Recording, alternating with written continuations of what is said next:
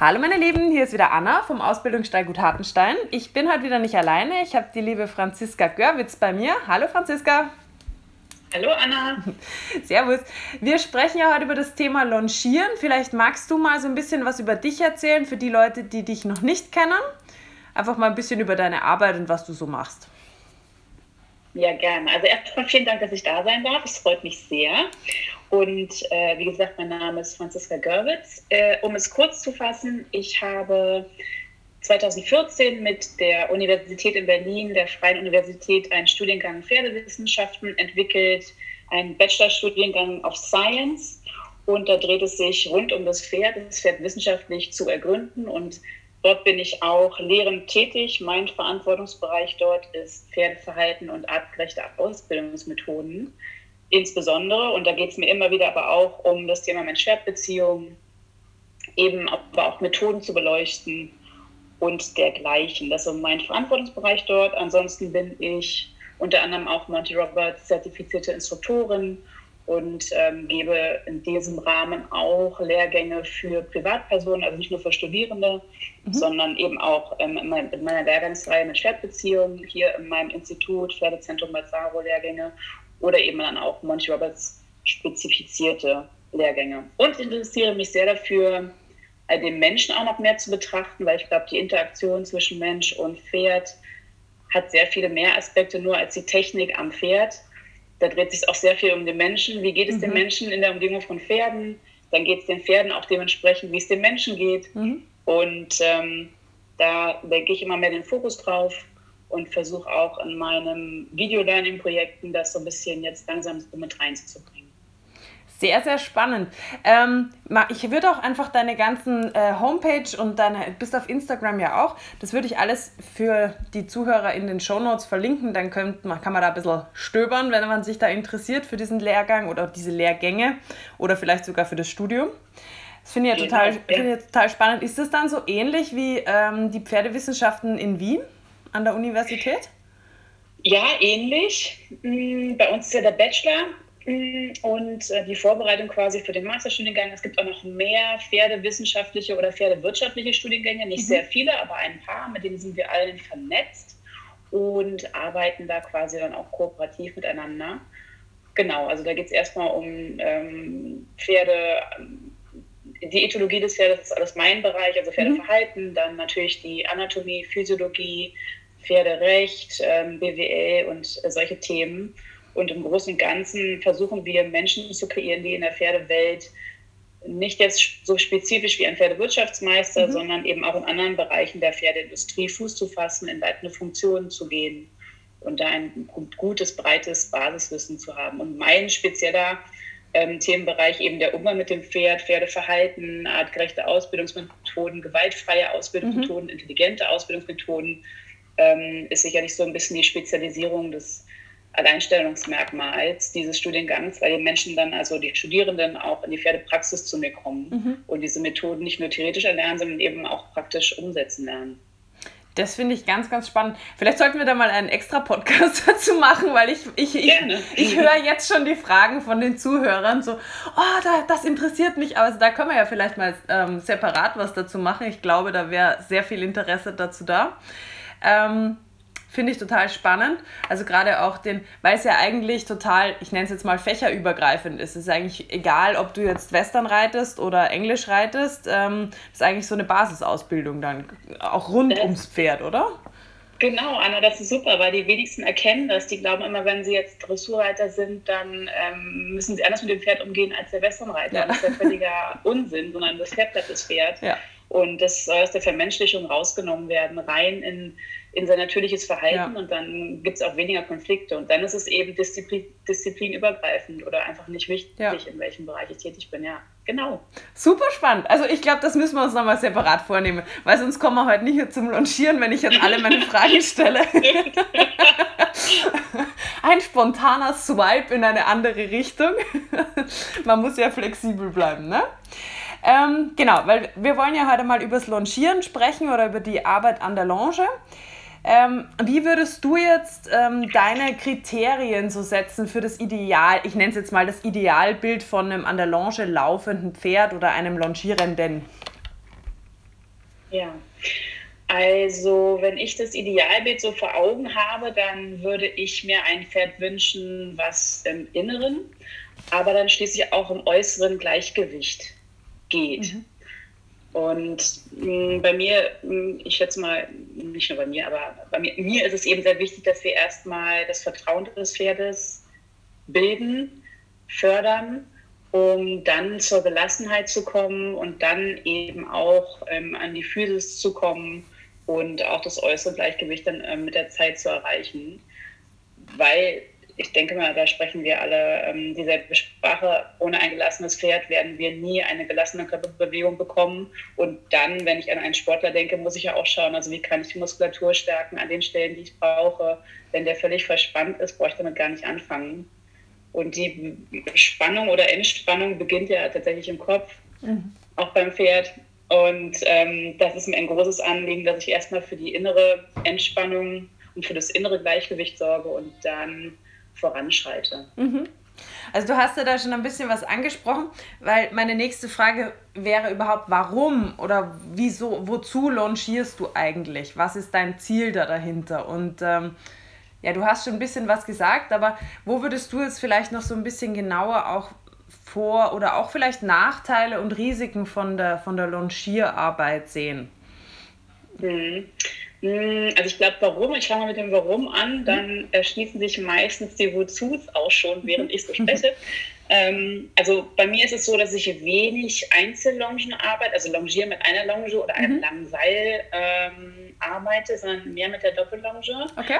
Und warum? Weil ich eben sehr viel mit jungen Pferden arbeite, so das Anarbeiten von jungen Pferden, mhm. Anreiten und dergleichen. Und aber leider Gottes auch sehr viel mit schwierigen Pferden mhm. arbeite, die insbesondere, also jetzt hier, seitdem ich in Berlin-Brandenburg bin, sind es dann mehr die reiterlichen Schwierigkeiten, die den Reiter schon gar nicht mehr aufsteigen lassen mhm. oder auch nicht lange sitzen lassen. Also unreitbar irgendwie sind und nicht nur für ähm, Freizeitreiter, sondern eben, das sind viele Pferde, die auch aus dem, die in einem sportlichen mhm ähm, Rahmen gezogen worden sind, also erfolgreich werden sollten und nie über das Anreiten zum Beispiel hinausgekommen mhm. sind. Deshalb longiere ich weniger mit der Einzellonge, weil sich aus der Arbeit mit diesen Pferden für mich ähm, ergeben hat, dass ich äh, schneller zu den Punkten komme, die ich gerne haben würde, die ich etablieren würde, um eben auch ans Reiten ranzukommen. Mhm. Also ich kann für mich jetzt persönlich und wenn ich es von außen betrachte, ähm, wenn ich die Doppellonge gut kann, kann ich Konflikte vermeiden, die bei der Einzellonge häufig auftreten, wie mein Pferd rennt unkontrolliert los, es bockt los und mhm. so weiter. Hm, aber natürlich, natürlich nur, wenn ich das auch gut im Griff habe. Ansonsten Hast du kompletten Salat.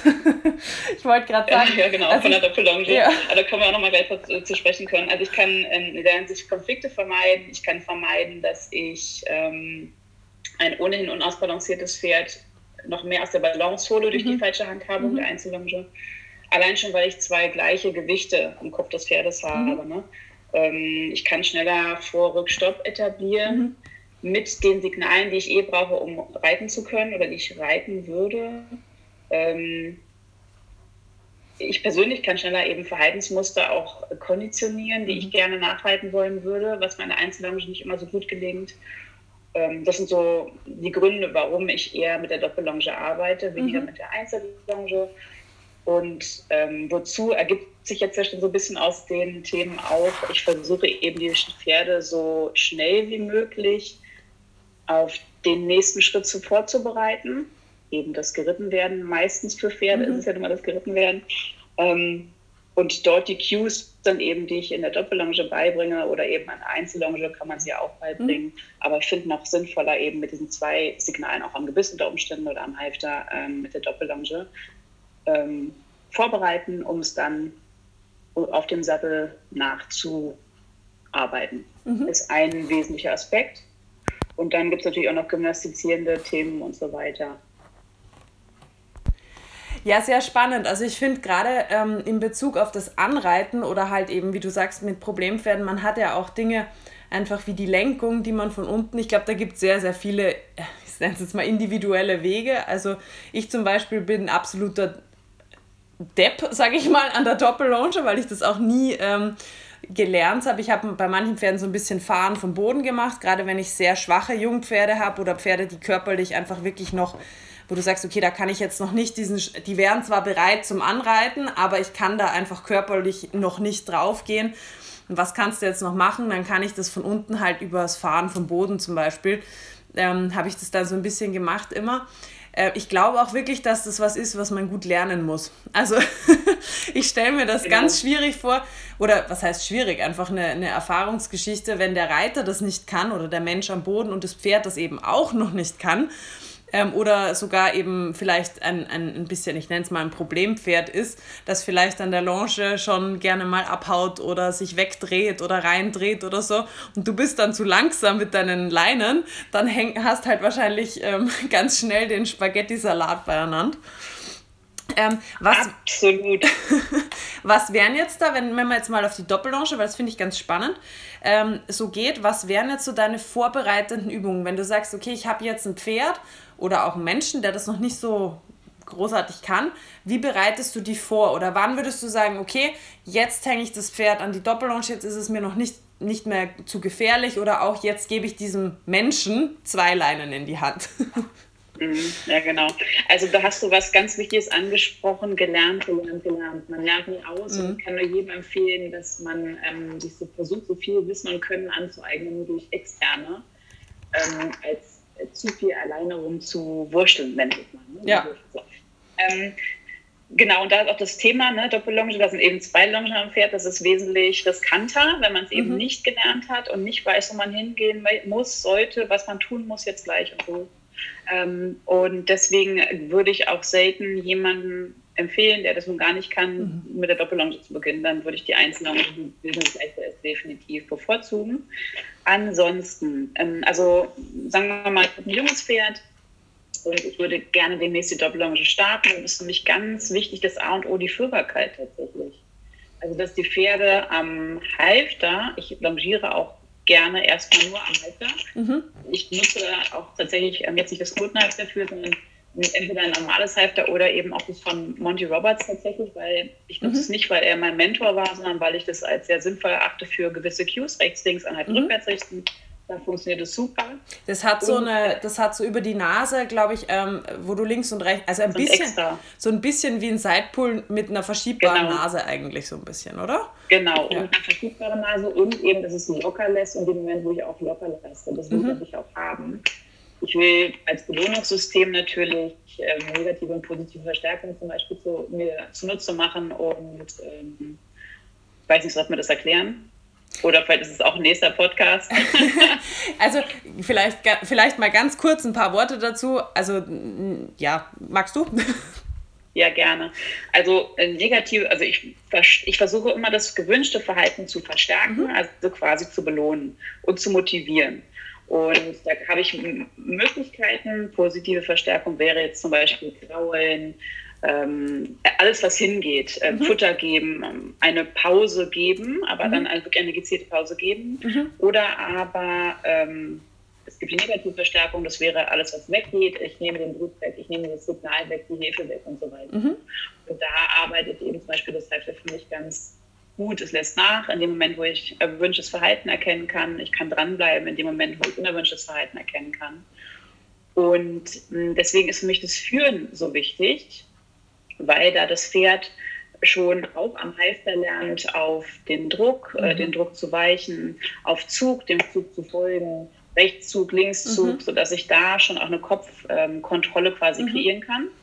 Und wir wissen ja mittlerweile, dass Pferde in den Druck hineingehen, das ist ein instinktives Verhalten. Also ich kann da also auch schon mit dem Lernverhalten des Pferdes arbeiten, Vorhersehbarkeit schaffen in meinen Aktionen auch und ähm, dem Pferd am Halfter schon mal beibringen, auf Druck nicht mit Gegendruck zu reagieren, sondern mit Nachgeben, auf Zug nicht mit Gegenzug zu reagieren, sondern mit Folgen. Und das brauche ich nachher natürlich, wenn zwei Longen am Halfter hängen, erst recht und da ich ja ein Freund davon bin, ähm, das so pferdegerecht wie möglich zu gestalten, versuche ich das immer in so Puzzleteilchen aufzubrechen, das Endziel. Und kann also quasi beim Führbarmachen schon auf die Doppellonge hinwirken. Rechts, links, anhalten, rückwärts richten, stopp, kann ich da schnell etablieren und es dann an der Doppellonge mir zunutze machen. Ansonsten arbeite ich in der Regel die Pferde, wo ich die erste Doppellonge machen möchte, auch in dieser Trainingsfläche vorher schon einmal mindestens, je nachdem, wie sie sich verhalten. Und arbeite sie frei. Mhm. Schaue, dass ich da meine Körpersprache auch in Einklang bringe mit dem Verhalten des Pferdes oder auch da wieder vorhersehbar werde aus Sicht des Pferdes. Weil ich die Körpersprache dann später bei der Doppellonge eh nutzen möchte als Blocker zum Beispiel, also als Stoppsignal, ähm, um das Pferd zu wechseln, kann ich ja gewisse Positionen einnehmen und das Pferd wechselt instinktiv, muss mhm. gar nicht viel tun. Und um da die Erfahrung schon mal stattfinden zu lassen, nehme ich sie dann meistens in die Trainingsfläche dorthin, arbeite sie frei, arbeite an den Cues und nutze auch das dann wieder, setze dann quasi die Doppellonge nur als nächsten Trainingsschritt obendrauf. Mhm.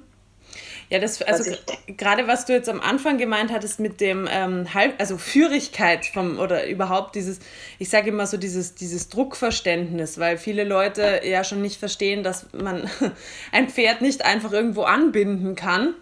Und ich bin immer wieder auch erstaunt, was man, also das Pferde, die müssen nicht mal jung sein, also so ein 10, 12, 15-jähriges Pferd daherkommt und der eigentlich nicht wirklich verstanden hat, was, was es bedeutet, sich anhängen zu lassen, dass man auf den, auf den Zug, wenn man jetzt ein Pferd nur von, die Situation kennt, glaube ich, jeder, wenn man von der Koppel geht, man muss sich einmal umdrehen, um den Zaun einzuhängen und das Pferd geht einfach irgendwo hin und du denkst dir so, hä?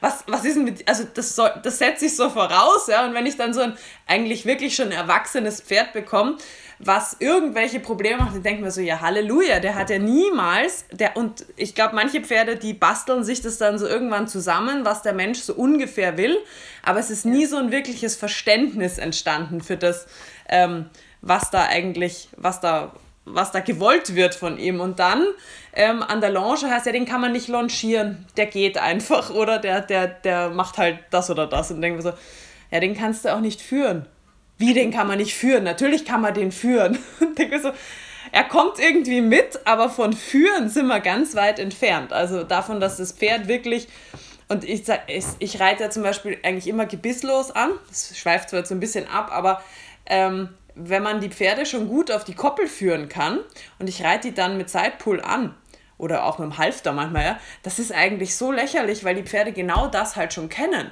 Wenn die Hand nach links aufgeht, gehe ich nach links. Dann kommt meine Nase mit nach links und dann latsche ich dorthin. Wenn die Hand nach rechts aufgeht, dann gehe ich nach rechts, drehe meinen Kopf und laufe dorthin. Oder wenn die halt Druck macht auf die Nase, dann bleibe ich einfach stehen. also ähm, so, es hört sich jetzt so banal an, aber es ist wirklich so, dass das ganz viele Pferde eben nicht verstanden haben. Da sind wir ja noch nicht einmal bei der Schulterkontrolle, sondern einfach nur mal, Nase geht nach nach da, Nase geht nach nach dort. Also es ist schon interessant manchmal, wie, wie so Kleinigkeiten schon was ausmachen können. Finde ich ganz spannend, dass du das schon, dass du das noch mit erwähnst, weil ich glaube, das wird oft vergessen. Da wird schon gleich übers Launchieren und weiß Gott was für wichtige Dinge gesprochen. Und in Wirklichkeit ähm, hapert es eigentlich schon dran, dass das Pferd dem Halfter nachläuft. Ja. Ja, absolut. Ich muss da voll in deine Kerbe schlagen. Absolut. Ich meine, das war für mich auch der Grund dieses Studiengangs oder überhaupt daran teilhaben zu wollen, weil ich sehe, dass der Transfer, also bei Menschen auch noch nicht mal beim Pferd, sondern mhm. bei Menschen, der Transfer von einer Situation zur nächsten meistens gar nicht stattfindet und ja. dass da die Logik dahinter, dass wenn es das eine nicht kann, das andere früher oder später auch nicht mehr funktionieren ja. wird, irgendwie gar nicht da ist. Und das war für mich so das elementare Teilchen, ähm, dass ich wollte, dass mehr Pferdeverstand ähm, Pferdewissen tanken sozusagen, ja. so ein Hashtag von mir, dass das ähm, nach draußen geht. Und ähm, dass selbst Profireiter eben mit solchen Themen Schwierigkeiten haben, weil es ihnen halt nie auch nie niemand gesagt hat, wenn man ja. so intuitiv dann handelt, aber nicht immer logisch. Genau, also ganz wichtig, so die Basics. Und das, was du sagst, ich reite ja auch meistens am Halfter an. Mhm. Ähm, da habe ich ja schon alles vorgearbeitet. Natürlich funktioniert es dann. Wenn ich dann einfach ins Gebiss schnalle und dasselbe erwarte, dann mhm. bin ich schlecht bedient. Das ja. kann nicht funktionieren. Aber das fährt dann wiederum, wenn man jetzt die Gehirnstruktur kennt, äh, diese Logik gar nicht haben kann und es erstmal lernen muss. Und wenn ich dann schon oben drauf sitze, während das Pferd gerade lernt, rechts, links, an ja. rückwärts richten am Gebiss, hm, beim Pferd geht Beim etwas intelligenteren Pferd äh, wird es dann schon schwierig. Ne? Dann bin ich halt im Sand. Ja. Was verwendest du? Das Pferd hat eine schlechte Erfahrung gemacht. Ne? Ja, absolut. Wo, was verwendest du jetzt dann so? Also wenn du sagst, okay, also du fängst jetzt mal an mit Halfter, Führigkeit sozusagen, ganz banal, würdest du dann auch, du launchierst dann erstmal an der Einzellonge oder in einem Roundpen oder wo gehst du da hin? Gar nicht. Ja, genau. Also ganz wichtig ist eben, dass man vorausdenkt und überlegt, was kann alles passieren. Und deswegen ist für mich ganz wichtig, die optimalste Trainingsfläche für das, was ich erwarten kann, was das Pferd macht.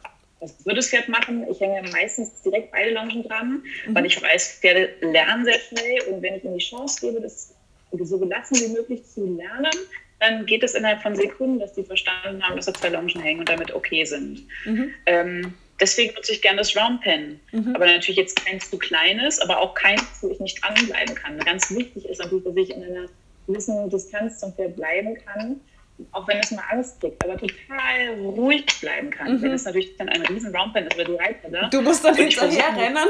ja, zehn Meter in der Mitte, äh, wieder hinterher zu rennen dann vermittle ich, glaube ich, nicht so die Gelassenheit, die dafür notwendig wäre. Kön könnte sein. So ein an der Lounge so. hinterher fliegender Reiter, das also ja um.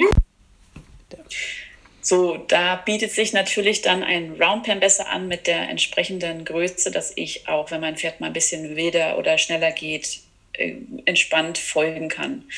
Ähm, guter Sandboden ist für mich wichtig gerade bei, beim Longieren oder auch Doppellonge, dass er nicht zu tief ist, aber eben mhm. auch griffig genug, dass die Pferde da gut drauf laufen. Und ansonsten, tatsächlich starte ich in der Regel mit der Doppellonge. Was ich vorher gerne noch mache, ist die Pferde einmal vorher Hinterhandwendungen machen lassen und dass sie die Longe so um die Hinterhand auch mal spüren. Mhm. Zumindest bei Pferden, bei denen ich einen Eindruck gewinnen, gewonnen habe, schon beim Freitlaufen zum Beispiel und so, dass ähm, die da ein bisschen kribbelig sein könnten. Mhm. Und Stuten eher noch als Hengste auch und so. Mhm. Und dann nutze ich meine Körpersprache sehr, um das Pferd zu bewegen. Die Longen sind einfach nur am Pferd und berühren das Pferd, weil mhm. mir geht es im Moment jetzt in der ersten Session eigentlich nur darum, dass die Pferde sich daran gewöhnen. Und das tun sie in der Regel sehr schnell. Wenn man nicht selber noch der Trigger ist und sie ähm, beängstigt, mhm. dann merken sie sehr schnell, oder oh, ist was, aber es tut mir nicht weh, egal ob ich renne oder nicht renne, es tut mir nicht weh. Gut, dann höre ich irgendwann mal auf zu rennen. Und dann äh, leite ich gerne Handwechsel ein, dass sie es auf beiden Händen mhm. lernen, spüren, ihre Fluchtverhalten auslösen können und mhm. dann aber auch wieder von selber beschließen, okay, habe ich verstanden, ist nicht schlimm. Mhm. Ähm, und da ist eben Körpersprache so wichtig, deswegen habe ich die vorher schon mal etabliert um, um das Pferd zu wechseln, nach außen wechseln zu lassen, nicht nach innen, sonst dreht Ich wollte gerade sagen, das will du, man nicht. du wechselst dann nach, also zur Wand hin sozusagen. Also du stoppst die genau. quasi wahrscheinlich mit der, mit der Schulter, mit deinem Körper aus und drehst sie dann zur Wand hin nach außen oder? Genau, mhm. beziehungsweise mhm. ich versuche noch besser, sie erst ein bisschen reinkommen zu lassen mhm. und sie dann quasi mit einem größeren Bogen ähm, den Handwechsel zur mhm. Wand stattfinden zu lassen, dass er nicht zu hart wird. Ja. Weil das bei sensiblen Pferden dann auch sein kann, dass sie sich da so ein bisschen bedrängt fühlen, erschrecken mhm. oder so. Das will ich ja nicht. Aber ja. wenn es nicht geht, dann muss ich es auch stoppen. Da ja. über die Schulter, genau. Ja. Und wenn du jetzt, also wenn du jetzt ein ganz sag mal, noch rohes Pferd hast, das halt führig ist, aber die kennen ja auch noch keinen Gurt normalerweise. Bringst du das denen vorher bei und lässt die Longe dann durch einen Gurt laufen oder einen Sattel oder ähm, kommt das dann danach und du lässt die einfach nur um die Hinterhand laufen, erstmal die, die Longe? Ja, da kommt es auch darauf an, auch noch, ne, ob es irgendwelche gesundheitlichen Themen gibt, ob es irgendwelche offenen Stellen vielleicht auch gibt am Pferd mhm. oder so. Mhm. Wenn alles okay ist, dann würde ich tatsächlich vorher den, den Longiergurt mhm. in Anführungsstrichen wieder beibringen. Wenn das schon sehr ausgewachsenes Pferd ist, äh, ich kann, es gibt ja auch gelassenere Typen und eben sensiblere, mhm. dann kann man auch, finde ich, den Sattel nehmen. Ich nehme aber eh so einen ganz leichten, wie so einen Rennsattel, mhm. der einfach nur ein bisschen mehr Fläche hat und deswegen ja. vielleicht beeindruckender sein könnte als bei einem Longiergurt. Ja. Genau, das würde ich vorher in auch so viel Wiederholungen üben, bis das Pferd gelassen ist am besten in dieser Trainingsfläche. Am liebsten mache ich es eben auch dann freilaufen, dass ich es so anführe, mhm. langsam schließe, das freilaufen lasse und so weiter. Oder aber man kann die Longen auch ohne alles um die Beine, um die Hinterhand laufen lassen. Ich würde nicht empfehlen, gerade am Anfang die mhm. Longe über den Rücken laufen zu lassen, weil es sonst ganz schnell ähm, oben am Kopf wieder ankommt und über den Kopf. Insbesondere wenn die Pferde dann versuchen reinzudrehen und so. Das ist auch sicherlich nur was für geübte Hände, ähm, ohne alles ja. Doppellonge zu gehen. Ja. Aber ansonsten versuche ich es eher mit, mit dem Equipment also ja. Sattel oder Longe, äh, ja. Mhm. Das glaube ich. Also das stelle ich mir auch schwierig vor, wenn du gar nichts hast, dann musst du ja die Longe auch irgendwie so auf Höhe halten, dass sie nicht zu tief kommt, dass sie nicht zu hoch oder unter den Schweif rutscht dann. Das stelle ich mir auch ein bisschen genau. kritisch vor bei manchen Pferden. ja. Der Klassiker. Ja, genau. Und dann ziehen die Menschen und ziehen und ziehen und es wird immer schlimmer. Und noch ja. mehr und noch mehr. Ja, ja, ich kann es mir ja. genau vorstellen. und dann in der Reithalle. genau. Dann sind wir wieder bei dem Punkt, ein Longierender fliegt hinter dem Pferd her und versucht Ruhe zu vermitteln. Oha. Ja. Okay. Und ähm, wie, wie baust du dann auf oder worauf achtest du dann, wenn du jetzt sagst, okay, das Pferd ist für dich, ich sage jetzt mal im Schritt, Trab, Galopp, du kannst jetzt die, die, die Gangarten abrufen, so wie du die möchtest, du kannst vielleicht auch schon so ein bisschen bremsen und ein bisschen lenken an dem, an dem, ähm, an der Doppellonge. Was sind so Übungen, die du dann aufbaust oder worauf achtest du dann, wenn du jetzt so Richtung, man muss ja fürs, fürs Anreiten nicht nur also Dinge verständlich machen, sondern auch so ein bisschen halt das Pferd aufbauen fürs Reiten. Worauf achtest du dann da so? Genau, also wenn ähm, das Pferd immer gelassener wird, dann geht es natürlich dann auch in Richtung erstmal ein bisschen Biegung und Stellung, Zirkel mhm. verkleinern, mhm. Zirkel vergrößern. Ähm, und da achte ich sehr darauf, dass es auf meine Körpersprache, also wenn ich zum Beispiel mehr Distanz einnehme zum Pferd, also mhm. also den Raum verkleinere, dass mhm. ich dann auch eine, eine entsprechende Reaktion des Pferdes habe, je nachdem, wo ich den Druck meines Körpers ausrichte, mhm. auf welche Körperstelle mhm. des Pferdes, ähm, dass ich ein bisschen mehr in die feinere Hilfen gehen kann, äußere Züge, innere Züge. Da habe ich dann auch schon ganz gerne, dass die Longe eher über den Rücken läuft, mhm. ähm, als über die Hinterhand noch, weil dann eben sehr viel Bewegung ähm, am Pferdekopf ist durch die sich bewegende ja. Hinterhand.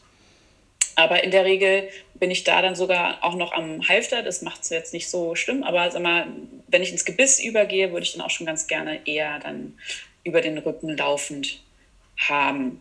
Ansonsten finde ich es sehr schön, dass man sehr viel kreativ oder ich denke noch ein bisschen kreativer arbeiten kann mit der Doppellonge, ähm, sehr schnell die Hände wechseln kann.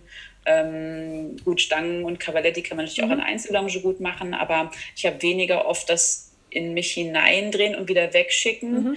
Würde ich jetzt an einem langen Seil zum Beispiel arbeiten, was ja viele dann machen und dadurch die Hand wechseln, sondern kann zum Beispiel aus einer Wolte heraus in die ähm, andere Wolte mhm. übergehen ne?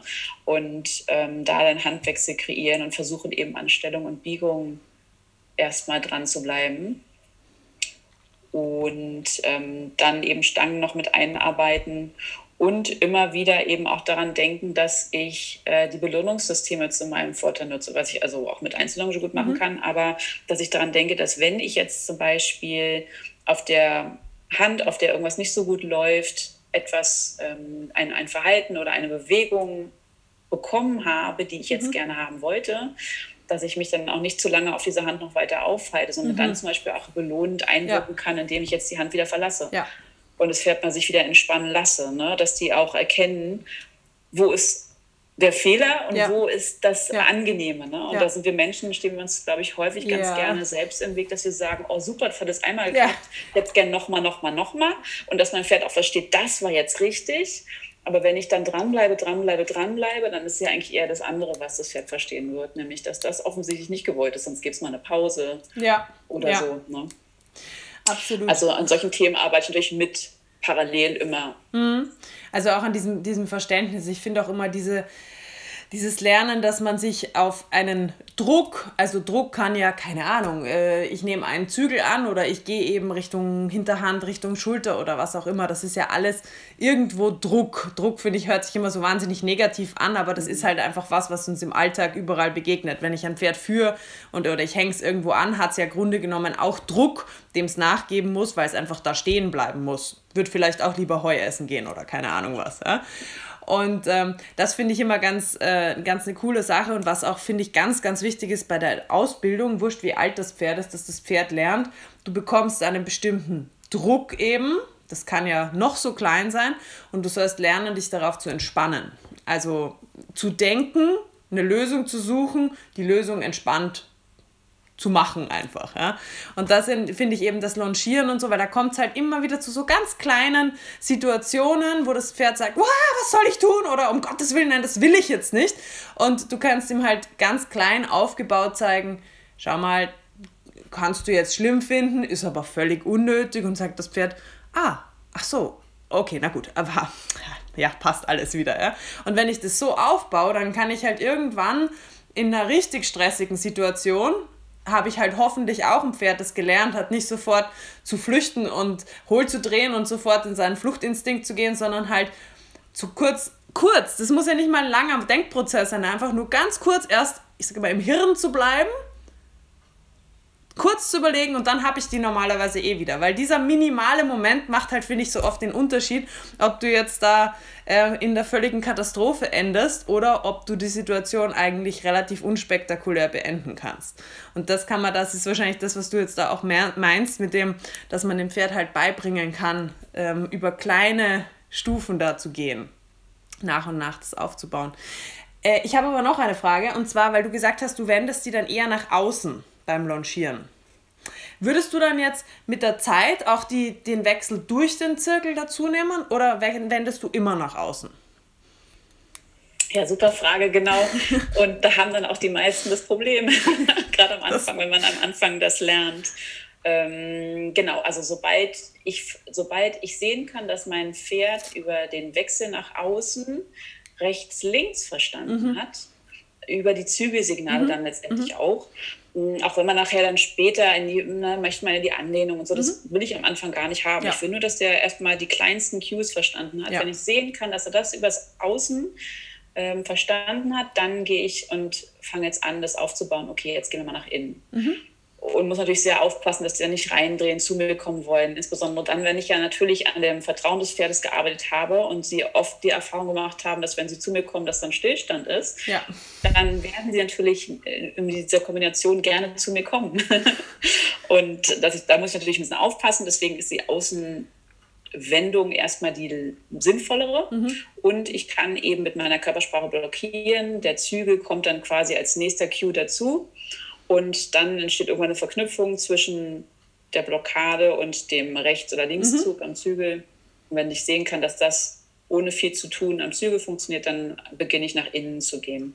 Und dann arbeite ich eigentlich viel ja. mehr nach innen als nach außen, je nachdem, was natürlich dann auch für Thematiken ähm, beim Pferd sind. Ja, das ist ja eigentlich auch ganz spannend dann so. Jetzt kommt bei mir wieder der, der ich will jetzt nicht sagen Dressurreiter, aber der, der, ähm, ja, der auch am Körper dann arbeiten will.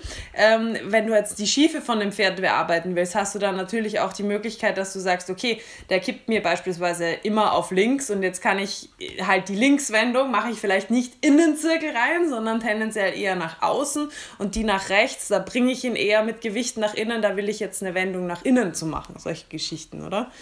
Genau, ja, ich habe schon gehofft, dass du darauf äh, zu sprechen kommst, weil genau so ist es auch. ja, ja genau da finde ich, ist man ein bisschen kreativer oder hat man es leichter, wenn man mhm. ähm, da in beide Richtungen sehr abrupt auch arbeiten kann. Ja. Weil ich weiß, weiß ja, wie schnell es geht, ne? dann macht es plumps und das Pferd ja. will wieder fallen oder so. Ja. Dass man da dann sofort gegenwirken kann, finde ich, da bietet sich für mich eben die Doppellonge an. Und ich kann es natürlich dann auch vorbereiten für das, wenn ich jetzt auch noch oben drauf sitze. Dann ja. dem Pferd ja auch noch schwerer, mich jetzt da als, ich nenne mich mal unausbalancierten Reiter, was wir meistens, wir ja. stören ja eher die Pferde, als dass ja. wir wirklich ne, gut drauf einwirken, außer wir ahnen es und sind dann schon vorher da. Ja.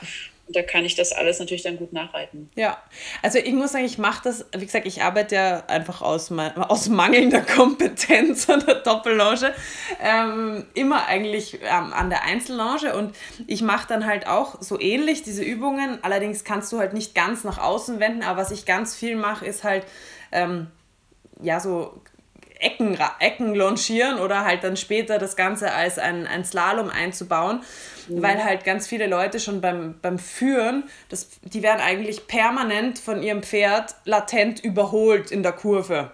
Also ich finde, das ist so eine ganz große Gefahr beim Launchieren, wahrscheinlich mit der Doppellaunch dasselbe, dass, das, dass dieses Zirkeln um einen rum eigentlich kein kontrolliertes auf dem Zirkel gehen ist, sondern so ein permanentes, das Pferd überholt auf der Kreisbahn. Weißt du, was ja. ich meine? Ja. Und ähm, da übe ich dann ganz oft mit den, mit den Leuten vor allem. Und das ist so das absolute Aha-Erlebnis oft für die, wenn du die Pferde führst. So auf Schulter, sagen wir mal, das Pferd soll mit der Nase auf Schulterhöhe ungefähr bleiben. Wir suchen uns und dann zu sagen, okay, jetzt gehst du mal, Pferd ist rechts, eine Ecke nach rechts. Also du biegst jetzt einfach mal nach rechts ab. Und das ist so faszinierend, wie wenig Leute das hinbringen, dass das Pferd in dem Abstand auf der Höhe bei ihnen bleibt und einfach statt nach links nach rechts abbiegt. Weil es da ja. ja den kürzeren Weg dann hat und halt bremsen muss. Und das, dann auf, ja, ja, und das dann auf die Distanz gelegt, dass ich halt, ich mache es dann oft, dass ich halt die Leute gerade longieren lasse. Also wirklich mal nicht zwei, drei Schritte, sondern wirklich mal auch eine lange Seite oder was. Und du wirst nicht, also ich, ich meine, du wirst es mir glauben, aber die Leute sind immer wieder überrascht, wie schlecht das geht, weil die Pferde ihnen halt dann einfach nicht zuhören. Also die denken, sie longieren ganz kontrolliert, aber sobald du die auf selbst ein Quadrat, einfach nur gerade Ecke, gerade Ecke schickst, ähm, geht gar nichts mehr. Die Pferde haben es in der Regel ja auch nie wirklich beigebracht genau. bekommen. Genau weder beim Führen, ne, noch beim, bei der Longe dann eben schon gar nicht. Absolut, ja. Da, ähm, da, tatsächlich habe ich genau dieselben Erfahrungen und das ist auch eine Übung, die ich immer im Studiengang mit einbaue, auch bei meinen Lehrgängen zum Beispiel, mhm. ist schon beim Führen eben am Boden, ja. dass sie erstmal lernen müssen, am Pferd vorbeizukommen sozusagen. Ja. Ne? Also nach rechts herum, dass das Pferd sich zurücknimmt, ne? dass es übertritt und so weiter ist ja. ähm, unglaublich, aber ich weiß ja, ich spreche aus Erfahrung, wie schwer das dann auch für den menschlichen Organismus ist, zu mhm. begreifen. Ja. Was muss ich tun? Wo muss ich hin? Und wie blocke ich jetzt dieses Pferd? Ne? Und es ist ja auch, finde ich, im Alltag sowas. Also, wann geht man, wenn man, man macht sich ja immer unbewusst leicht. Ne? Also man geht ja tendenziell immer den, den Weg des geringsten Widerstands. Das Pferd wird ja auch schon, alleine wenn es von einem Stallarbeiter oder so, wann führt denn der das Pferd nach rechts oder weg von sich? Der, meistens führt man das Pferd so einmal um sich rum, weil da kann man selber langsam gehen. Das Pferd hat eh den lang, längeren Weg und man hat seine Ruhe. Also ja. ganz blöd gesagt, ne? Und das mal zu üben, das finde ich ganz, ähm, ja, das. Vor allem, wenn man jetzt noch bedenkt, dass FN-konform es eigentlich so wäre, ne? Das dass stimmt. die Pferde immer nach rechts rum weggewendet werden. Aber man sieht ja auch da permanent Pferde, die dem Menschen in die Füße springen. Und der Grund dafür ist ja eigentlich, dass die Pferde dem Menschen nicht in die Füße springen wollen. Ja, ja aber wenn wir es den Pferden nicht beibringen, dann funktioniert ja. es halt nicht. Und dann rennen sie mir permanent in die Füße. Ja. Deswegen bringe ich tatsächlich meinen Studenten erstmal bei, alle nach links herum zu wenden, einfach nur aus Sicherheitsaspekten heraus. Mhm muss. Und dann aber gezielt ja. es mal zu durchzuarbeiten, dass ich das, dieses Pferd dann auch noch rechts bringen kann. Ne? Ja. Ist total witzig. Also, da ja. beißt sich so der Hund in Schwanz. Das stimmt aber. Aufklärung, Aufklärung, Aufklärung. Ja, da haben wir es wieder. Äh, doch, eine Frage habe ich noch zum Thema, wenn du jetzt vom ähm, Halfter zum, zum Gebiss wechselst. Wie bereitest du die vor? Hast du das erstmal nur drinnen liegen oder wie, wie, das hat zwar jetzt nicht unbedingt direkt mit Longe zu tun, aber das würde mich jetzt einfach so interessieren, wenn du an die Doppellonge denkst. Wie baust ja. du das um oder auf? Ja, also da hängt es auch wieder, finde ich, ganz doll davon ab, wie das Pferd sich so in, in, insgesamt verhält. Ich gucke mir auch natürlich das Maul an, hm, wie sieht denn das da aus und hm, habe dann gerne auch schon, bevor ich ähm, die Longe dort einhänge, das Gebiss ein paar Wiederholungen drin, mhm. sodass sie erstmal da rumschmatzen können, mit ihrer mhm. Zunge sich sortieren können. Dann finde ich, sieht man auch schon, wie so der, der Grundtenor des Pferdes ist, wie sensibel es so darauf reagiert. Mm, und was ich dann ganz gerne mache, ist auch, weil ich ja dieses ähm, Monty-Halfter zum Beispiel nutze, kann ich diese beiden Ringe vom Halfter, die ja über die Nase gehen, mhm. so ein mhm. loser Ring ist es ja, ein loses Band, die kann ich nochmal durch das Gebiss durchziehen und theoretisch ah, okay. damit quasi berühre ich das Gebiss leicht mhm. und bin aber noch am Halfter. Bei mhm. Pferden, die sehr sensibel sind, mache ich das gerne. Und bei anderen Pferden sind nicht alle so extrem sensibel, würde ich sonst ähm, mit dem Halfter beginnen, die Muster einmal kurz nochmal abfragen, rechts, links, anderen, rückwärts richten und dann würde ich umschnallen in, das, in die Gebissringe und dann dasselbe Muster nochmal abfragen, dass mhm. so das Muster klar ist und jetzt kommt halt neu dazu das Gebiss. Und dann eben auch wieder über die Außenwendung gehen. Ähm, aber auch im Kopf haben, wahrscheinlich wird das Verhalten, das bekannte Verhalten zu 100 Prozent schlechter sein. Ja. Also es muss tatsächlich, das Pferd muss es jetzt auch nochmal neu lernen. Und ich habe versucht, ihm alle Möglichkeiten zu geben, ähm, die Muster mhm. schon zu kennen und dann diesen Transfer schneller ähm, herstellen zu können. Aber es kann auch sein, dass sie tatsächlich echt nochmal lange brauchen, um dieses Druckthema ähm, zu durchdenken.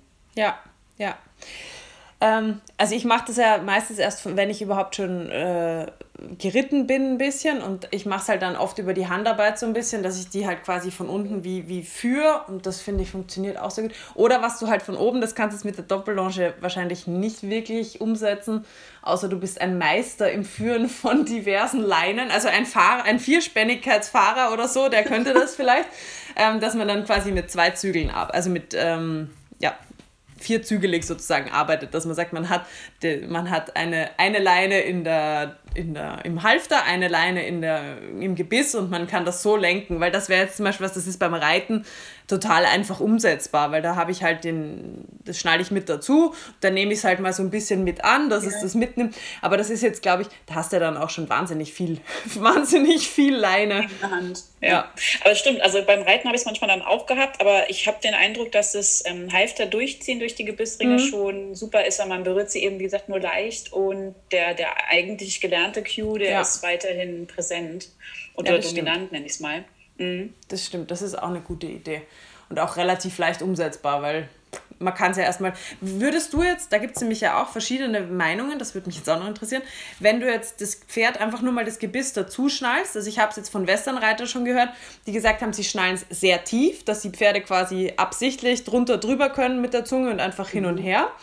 Ähm, und dann gibt es die andere Richtung, die sagen, nein, ich will gar nicht, dass der das jemals drüber nehmen kann, die Zunge. Ich äh, schnall es eher wirklich hoch hinein, also relativ nach oben. Was, wie machst du das? Ja, also ich bin auch ein Freund davon, immer ähm, das Pferd auch sprechen zu lassen. Mhm. Ich finde, es ist von Pferd zu Pferd unterschiedlich. Ich mag es gerne auch am Anfang sehr weit runter, mhm. damit es ähm, sich nicht bedrängt fühlt, beengt fühlt, alles mhm. machen kann, merkt, dass er die Zunge auch noch bewegen kann und mhm. so weiter. Und selbst wenn die ab und zu mal die Zunge drüber machen, ist für mich kein Problem, außer sie machen es immer und immer und immer wieder. Mhm. Dann habe ich den Eindruck, dass das Pferd die Lösung nicht findet, dass ihn da irgendwas stört. Dann würde ich erstmal probieren, das ganz hoch zu schneiden und zu gucken, hört es mhm. dann auf. Und definitiv aber auch zu überdenken, ist das richtige Gebiss. Ja. Weil in der Regel, wenn sie sich damit wohlfühlen, müssen sie das nicht machen. Ja. Dann scheint irgendwas zu stören, zu lang, zu dick ja. falsche Winkelung, was auch immer. Also da bin ich auch ein Freund davon, rumzuprobieren, zu gucken. Und man kann ja wirklich fragen. Also man muss sich nur hinterfragen. Ja. Ist es jetzt besser? Das ja, stimmt. nein. Es gibt nur eine Antwort, entweder ja, ja. oder nein. Und dann ja. ist es jetzt besser. Ja, nein. Ne? Also leider Gottes ist es aufwendiger vielleicht, aber ich denke, da kommen wir dem Lebewesen mhm. näher. Ja, ja, das stimmt. Also ich habe es dann auch manchmal einfach so gemacht, wenn die so gar nicht zu der Lösung finden, ähm, habe ich denen das am Anfang nur zum, zum äh, Kraftfutterfressen reingetan. Lass die dann ähm, in der Früh und am Abend ihr Kraftfutter damit fressen. Das Heu jetzt nicht, weil das wickelt sich dann immer so drumrum, aber das Kraftfutter fressen und wenn sie die wollen das ja essen. Also am Anfang hast du oft ein absolutes Chaos mit, wir spucken alles wieder in alle Richtungen aus. Aber grundsätzlich wollen die das ja fressen und fürs Fressen brauchen sie halt auch ihre Zunge. Und wenn die das dann einfach da oben drüber haben und die ganze Zeit nur rumtun, ähm, dann können sie halt wirklich nicht fressen damit. Und dann überlegen sie sich oft, meiner Erfahrung nach, viel bessere Lösungen, dass sie sagen, okay, gut, ach so, aha, okay, ich kann kauen damit, ich kann auch schlucken damit. Und dann ist auf einmal klar, was sie, was sie eigentlich... Ähm, tun müssen, damit es angenehm wird, sage ich jetzt mal.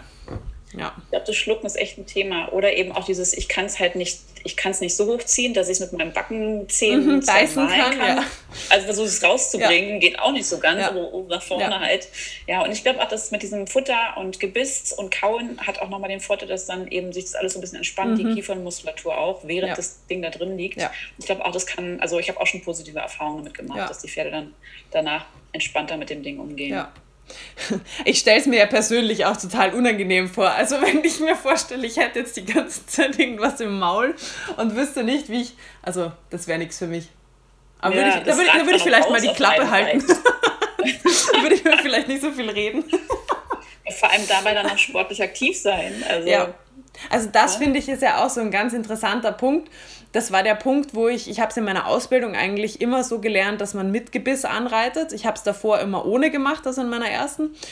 Und bin jetzt wieder zurück zu ohne, weil ich einfach finde, dass du vom Gleichgewicht her, ähm, die sind ja schon so gefordert, wenn die da jetzt ein neues Bewegungsmuster mit ihrem, wie wir schon gesagt haben, Kartoffelsack da oben drauf, ihrem Rucksack da machen müssen und äh, vielleicht dann eben noch auf der Kreisbahn laufen müssen. Das ist ja eh schon, das ist so viel Neues auf einmal. Und dann noch das Gebiss mit drinnen zu haben, also da merke ich immer, wenn ich die ohne anreite und dann irgendwann das Gebiss mit dazu tue, auch wieder so ein, so ein bisschen, dass es wieder schlechter wird, erstmal wieder vom ja. Gleichgewicht, weil die einfach, und ich verstehe das total, wenn ich mir denke, die müssen ja auch erstmal klarkommen, damit das da was ist und sie trotzdem ganz normal den Fluss, den Energiefluss durch den Körper lassen können und sollen auch. Ja? Also das, das habe ich absolut wieder ähm, für mich entdeckt. Das ist halt manchmal so, probiert mal was, was aus und lernt und dann macht man es halt so, weil du, weil du gelernt hast. Und dann denkst du irgendwann, warum mache ich das eigentlich so? Das habe ich früher nie so gemacht. Das hat eigentlich ganz gut funktioniert. Und meistens brauchst du dazu irgendein Pferd, das dir sagt, nee, finde ich voll scheiße. Geht so gar nicht, mach was anderes. So ein, ja, so ein Impuls mal wieder von genau, außen. Ja. ja, das stimmt. Ja, absolut. Und ähm, ich glaube auch, dass die dann mental auch häufiger wieder abgelenkt mhm. werden durch dieses Ding im Maul, weil dann immer mal wieder auch dieses Futter und auch ja. Essen ja. und was auch immer da ja. getriggert wird. Ne? Oder oh, jetzt piekt es mir ja. am Zahn oder so mal kurz, ne? weil uh, komisch. Ja. Ja. ja, das kommt ja dann auch noch dazu, dass die meisten Pferde in, dem Alter, wo sie angeritten werden, halt auch immer mal wieder da eine Milchkappe irgendwo schief sitzen haben, dann verlieren sie da wieder mal einen Zahn oder was. Also ja. das kriegen wir ja oft gar nicht so, gar nicht so mit. Du kannst ja nicht jeden Tag den, den Dentisten da reinschauen lassen und wie weit siehst du in ein Pferdemaul rein. Ja gut, wenn der anfängt zu knirschen beim Fressen, dann kann ich es mir denken, aber oft ist es ja nicht so offensichtlich, dass man sofort ja. merkt, ja, da stimmt jetzt was nicht. Sondern du merkst ja. dann nur, okay, irgendwie der hält so ein bisschen das Ohr schief oder keine Ahnung, das Gleichgewicht ist schlechter oder was weiß ich was. Und das führst du ja dann auch nicht sofort auf den Zahn zurück. Also da finde ich, kann man denen schon auch ein bisschen das Leben erleichtern. Jetzt sind wir schon wieder abgesch abgesch abge sagt man da, abgeschwiffen, abgeschweift. Abgeschweift. ich das sind ja alles notwendige Informationen. Absolut, absolut. Aber wir, wir machen ja auch noch Jungpferde. Wir müssen uns auch noch was aufheben. Ähm, ich habe ja noch so eine Umfrage gemacht und habe da so die häufigst auftretenden Fragen rausgesucht mir von den Leuten. Ich weiß, man kann das nicht verallgemeinern, aber vielleicht kannst du einfach mal so aus deiner Erfahrung heraus sagen, was dir so als erster Geistesblitz ins, in den Kopf kommt. Ähm, ja. Also die, ja. er, die erste Frage, die am häufigsten auch gekommen ist, was kann ich machen, wenn mein Pferd beim Launchieren immer sehr stark nach innen oder nach außen drängt? Ja, also da denke ich Doppellonge als auch Einzellonge. Es ist wichtig, dass die Körpersprache, mm, also meine Körpersprache finde ich mhm. allein schon, aus Sicht des Pferdes auch funktioniert, also wahrgenommen wird und die richtige Antwort darauf kommt. Das heißt, ich hätte gerne, dass mein Pferd, wenn ich äh, mich ähm, größer mache, wenn ich äh, mein Volumen erhöhe, mhm. nenne ich es mal, wenn ich meine Intensität erhöhe, dass mein Pferd dann auch ein bisschen von mir wegweicht. Insbesondere mhm. dann, wenn ich auf das Pferd zugehe, also die Distanz verringere, mhm. dass es dann, als ob ich so einen Medizinball zwischen mir und Pferd habe und der darf nicht runterfallen. Wenn ich dagegen drücke, mhm. dann muss das Pferd weggehen. Wenn ich mhm. ihn wegziehe, sollte das Pferd näher kommen. Da finde ich, kann man ganz schön dieses nach innen dringen schon ähm, korrigieren mit, wenn man jetzt gar nicht an Zügehilfen und so weiter denkt.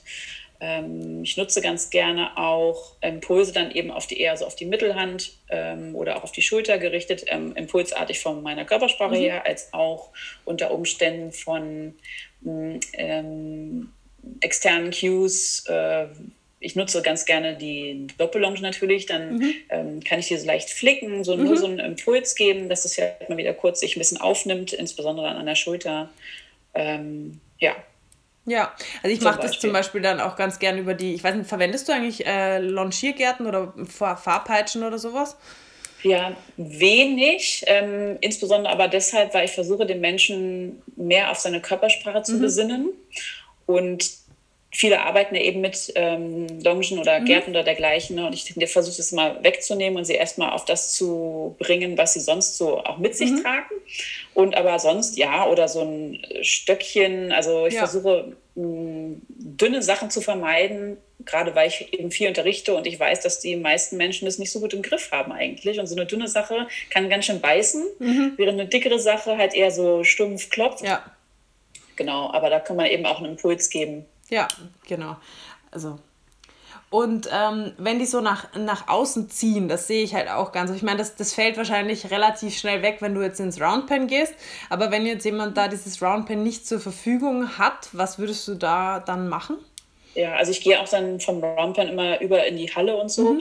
Genau, was mache ich da? Da versuche ich erstmal, ob es daran liegt, dass es auch wieder meine Körpersprache, dass ich falsche Position zum mhm. Beispiel habe. Also ich versuche mich dann mehr nach hinten zu bewegen und der Schulter mehr den Raum nach innen freizugeben. Ähm, ich versuche die Pferde mehr an den äußeren Zügel ranzubringen oder den auch ein bisschen aufzunehmen, verwahren, ähm, quasi außen ein bisschen zu blockieren. Mhm. Ähm, ein bisschen mehr Impuls auch auf die Hinterhand zu geben, dass die ein bisschen mehr nach außen schwingt, ähm, mhm. je nachdem, woran es halt auch liegt. Ne? Ziehen Sie jetzt, Klassiker ist ja wahrscheinlich so Zirkel zur offenen Zirkelseite, mhm. ne? ja. so der Klassiker. Ähm, da versuche ich den schon besser einzulenken oder eben aber dann auch Zirkel verkleinern, Zirkel vergrößern zu arbeiten. Mhm. Finde ich ganz sinnvoll, um die gezielte Antwort vom Pferd zu kriegen und nicht das Pferd einfach nur so laufen lassen und ja. das noch über die äußere Schulter ja. weg. Ne? Viele Handwechsel. Mhm. Ja. Ähm, das ist ja dann eigentlich auch schon, wenn man, wenn man einen Handwechsel, auch wenn man den eben zum Beispiel zu sich herholen kann, dann habe ich ja, also jetzt im schlimmsten Fall habe ich diesen Fall, dass das Pferd halt nicht einfach nur ein bisschen nach außen zieht, sondern mal kurz andeutet und dann wupp und dann ist es aber auch weg. Tschüss. und äh, ich finde, das ist halt, da muss der Mensch halt auch wirklich schnell sein. Also da muss der halt wirklich gut beobachten können weil ähm, ich höre das halt so, ist einer meiner Lieblingssprüche, die ich so oft höre, dass ähm, Leute sagen, ja, der ist ganz brav und dann aus dem Nichts heraus. Und hier immer so, ein Pferd macht nichts aus dem Nichts heraus. Also außer vielleicht, es hat jetzt akut einen Nervenschmerz in dem Moment, der ist übermannt, aber das ist ja in 99,9% der Fälle nicht der Fall. Ähm, und die sind halt wahnsinnig schnell. Die sagen halt, du, warte mal, tschüss, ja. Und der, der Mensch ist halt einfach in fast allen Fällen zu langsam und merkt gar nicht, dass das Pferd vielleicht schon seit einer halben Runde sagt, ich gehe gleich, gleich bin ich weg. Warte, warte, warte und weg ist es. Und dann heißt, aus dem Nichts heraus. Er hat es nicht, nicht angedeutet. Denken wir so, doch, er hat vielleicht noch nicht eine halbe Runde gezogen, aber er konnte ja auch nicht, weil da war ja noch die Wand. Und ähm, ähm, Aber alles an deiner Körpersprache ja, hat dahinter genau. Und du schreist ihn eigentlich seit einer halben Runde schon an, hau bitte ab, ja? Also. Ähm, ich glaube, das ist halt ganz wichtig und dass man da halt vielleicht auch, also vor allem bei so, ähm, ich finde, da sind die Profis, sind da so die Haflinger, Noriker und äh, Fjordpferde, die so super gut dann die, du merkst schon, wie das ganze Pferd fest wird, so gerade wird und, und dann weißt du schon, okay, gut, das kannst du jetzt schon vergessen. Wenn der dicke kleine Hals so gerade wird und dann jupp, tschüss. Und tschüss. Ich, ja. genau. Und ich glaube, wenn du es da halt schon schaffst, das Pferd so ein bisschen auf dich auch zu fokussieren, also so ein bisschen immer wieder diesen Fokus zu dir zu legen, den Hals, also diese Nachgiebigkeit, diese seitliche Nachgiebigkeit nicht ganz zu verlieren und eben noch so ein bisschen die Hinterhand im im Fokus hast, dass du da mehr Druck drauf machen kannst im, im Fall der Fälle, dann finde ich, geht es eigentlich normal ganz gut. Aber ähm, ja, ich glaube, das sind, wie du sagst, meistens halt die Menschen dann der, der, der Faktor, dass sie einfach viel zu langsam sind. Absolut, also deswegen, also das war jetzt so das Feintuning, ne? aber wenn es halt dahin geht, ähm, dass die die Tendenz haben, wirklich wegzupesen, also Kopf nach rechts und Tschüss oder Kopf nach links und Tschüss, dann habe ich immer dieses, ähm, ähm, diesen Spruch im Ohr, you're five seconds too late und das macht einen so wahnsinnig, aber wann ist es eben meistens? Ne? Ja. 13. zu 18. Sekunde die Reaktionszeit eines Pferdes, da schließt sich gerade mal unser Augenlid und ja. man sieht es kommen als Trainer natürlich, als Ausbilder, ja. der viel Erfahrung hat und ähm, der Mensch am Pferd dann nicht immer ja, also das habe ich mir auch schon mal notiert. So als ähm, Klassiker ist natürlich, wenn man es gar nicht lesen kann, das, ja. das ist natürlich schwierig dann, aber dann ist auch mit der Einzellonge schwierig. Und da Absolut. kommen ja dann auch viele Aspekte hinzu. Deswegen bin ich ja so ein Verfechter von ähm, so viel Bildung wie möglich mhm. und so mhm. viel auch Fertigkeiten wie möglich entwickeln ähm, und wirklich zum Pferdeprofi werden, ja. als ähm, immer wieder dieselben Fehler am Pferd eben auch zu machen und dann sind ja, es sind ja nie die Pferde, sondern es ist einfach der Mensch, der meistens zu langsam ist ja. und dann Belohnungssysteme kreiert, die so unerwünscht sind, ja. aber für das Pferd verständlich. Ja. Und die meistens das falsche Verhalten belohnen. Ja, Total. Und da ist gerade, was du sagst mit dem, dass man das Pferd halt ähm, vielseitig lesen lernt, weil das eine ist, das hat ja gar nichts mit dem Longieren zu tun in dem Fall. Also das, dieses, dieses Spannung erkennen in einem Gewebe. Wo macht sich das mhm. Pferd mhm. jetzt oder wo beginnt sich irgendwo was äh, festzumachen? Wo schaut es hin? Was hat das für eine Auswirkung auf den Körper? Ähm, wo geht auf einmal die Energie hin, ohne dass das Pferd wie du sagst, man sieht es als Trainer und selbst wenn man es in dem Moment, wo man es sieht, sagt, ist man schon, ist es schon zu spät. Ja. ist der Zug schon abgefahren. Absolut, ja. Ähm, ja, so, nächste Frage. Was kann ich tun, wenn mein Pferd nicht von mir weggeht? Das ist der nächste Klassiker. also die, die losschießen, dann die Richtung wechseln oder das Pferd nicht weggeht. Da hat halt auch ganz viel mit Schnelligkeit natürlich zu tun und es erkennen. Man muss davon ausgehen, wenn ein Pferd nicht weggeht, dann wird es das beim nächsten Mal auch nicht tun. Das heißt, man kann schon darauf vorbereitet sein eigentlich. Das macht einen dann sehr viel schneller. Mhm. Und häufig äh, steht der Mensch im falschen Winkel und hat eben dieses Nicht-Weggehen auch noch belohnt mit Stillstand und wir fangen nochmal von vorne ja. an. Ja. Und damit ähm, entsteht so ein Wishes Circle, so ein Teufelskreis. Ne? Mm, also was würde ich tun? Das ist also auch ein Klassiker bei mir in den Lehrgängen immer und auch im Studiengang. Ähm, zum einen die Position des Menschen verändern. Der steht meistens zu weit vorne an mhm. der Schulter, mhm. aber so mehr vor dem Bug oder mhm. eben am Kopf. Und das Pferd dreht sich dann irgendwann nur noch um den Menschen mhm. herum. Dann fängt der Mensch an, sich ins Pferd zu drehen. Ja. und so. Ne? Ähm, also den richtigen Winkel treffen. Und am besten schickt man Pferde von sich weg, indem man sich quasi, ich nenne es, sage es immer so bis zum Widerriss kraulen. Also man steht mit der Brust zur, zum Schulterblatt des Pferdes mhm. in der Regel oder am Kopf von mhm. mir aus. Und dann kraut man sich so am Hals entlang entlang zum Widerrist und steht dann quasi hinter der Schulter, hinter dem Schulterblatt. Und wenn man von dort aus das Pferd losschickt, heißt also weit weg geht vom Pferd, aber so 45 Grad nach hinten und dabei Druck nach vorne macht, dann kriegt man in der Regel die Pferde auch weg, weil man also Druck auch auf die Hinterhand eher mhm. macht oder auf die Schulter vielmehr, Entschuldigung, nicht Hinterhand. Mhm. Dann kriegt man die Pferde auch ganz gut weg. Mhm. Ähm, aber das hat auch was mit Schnelligkeit zu tun und zu gucken, wo geht denn auch der Kopf des Pferdes hin. Ja. Wenn der sich zu mir dreht, muss ich partout alles tun, um diesen Kopf ja. wegzukriegen. Ja. Und da blockieren die meisten Menschen dann wieder und erstarren, ja. weil sie schon wissen, jetzt kommt das gleich wieder zu mir. Ne? Also da ist Position A und O. Schnelligkeit, Pferd lesen und auf das Pferd zu, das Pferd von sich wegbewegen. Und dann bestenfalls für das gewünschte Verhalten belohnen, nämlich dort anhalten, wenn das Pferd weggegangen ist genau. und nicht anhalten, wenn das Pferd stehen geblieben ist oder sich zu mir gedreht hat. Genau. Ja, das, das erlebe ich mhm. ganz oft, wenn die Leute dann schon so in leichter Verzweiflung, am besten, wenn sie es mir zeigen wollen. Sie machen irgendwas und dann dreht sich das Pferd ein und sie bleiben dann stehen, sortieren ihre Longe und sagen, siehst du, jetzt macht das schon wieder. und, und, das Pferd halt, halt einfach schon dort wieder zehn Sekunden gestanden und alles war eigentlich super. Ja, also eigentlich haben wir geübt, wir drehen ein bisschen die Hinterhand rum, dann dreht sich mein Mensch ein bisschen genau. mit und alles ist, alle sind zufrieden. Super, ganz toll. Ja? Und es wird eigentlich für das Pferd nie unangenehm in deinen, ich sage mal so, in deinem Bereich, weil die werden ja, also im besten Fall dreht es einfach nur die Hinterhand weg, im schlimmsten Fall ähm, laufen sie dann halt wirklich so mit der Schulter schon einfach über den Menschen drüber. Also das ist ja dann nicht einmal mehr nur ein Ringelrei umeinander, sondern das ist dann so ein, oh, du willst meine Schulter bewegen, ja, warte mal, ich komme. und der Mensch geht ich wieder einen Schritt. schon Pferde erlebt, die die Menschen quasi in die Heuraufe jagen. Und, und dann, Wahnsinn. Oder um die Heuraufe herum oder so, wenn die dann so Sachen da stehen haben, von Videos gesehen, äh, oh je. Also das ja. ist immer ganz witzig. Ich mache das dann, also was heißt witzig? Für den Menschen ist es in dem Moment überhaupt nicht witzig, aber ich habe das ja. dann immer mal ähm, auch auf Lehrgängen oder so, wenn man dann zufällig gerade jemanden hat, der das filmt. Es ist manchmal ganz lustig, habe ich mir mal gesagt, so jetzt, jetzt warte mal und jetzt schauen wir uns mal kurz dieses Video an. Und das Lustige war, dass dieses Pferd es geschafft hat, die Person zu launchieren. Also wirklich, das Pferd hat sich eigentlich mit, so gut wie gar nicht bewegt und der Mensch hat innerhalb von ein paar Minuten drei Zirkel um dieses Pferd rum gemacht. ja, genau so. Und ich habe der dann das Video gezeigt und die war komplett baff. Also die hat es gar nicht mitbekommen, wie krass das Pferd sie bewegt. Also das hat ja, ja. also das hat ja dann auch, wo sind wir wieder beim Thema Führen? Haben wir dann auch so ein bisschen, habe ich gesagt, beobacht mal bitte beim Putzen, ähm, wie du dich um dieses Pferd rumbewegst. Du brauchst ja nicht glauben, dass das Pferd beim Putzen einen Schritt gemacht hätte, wenn die das gewollt hätte.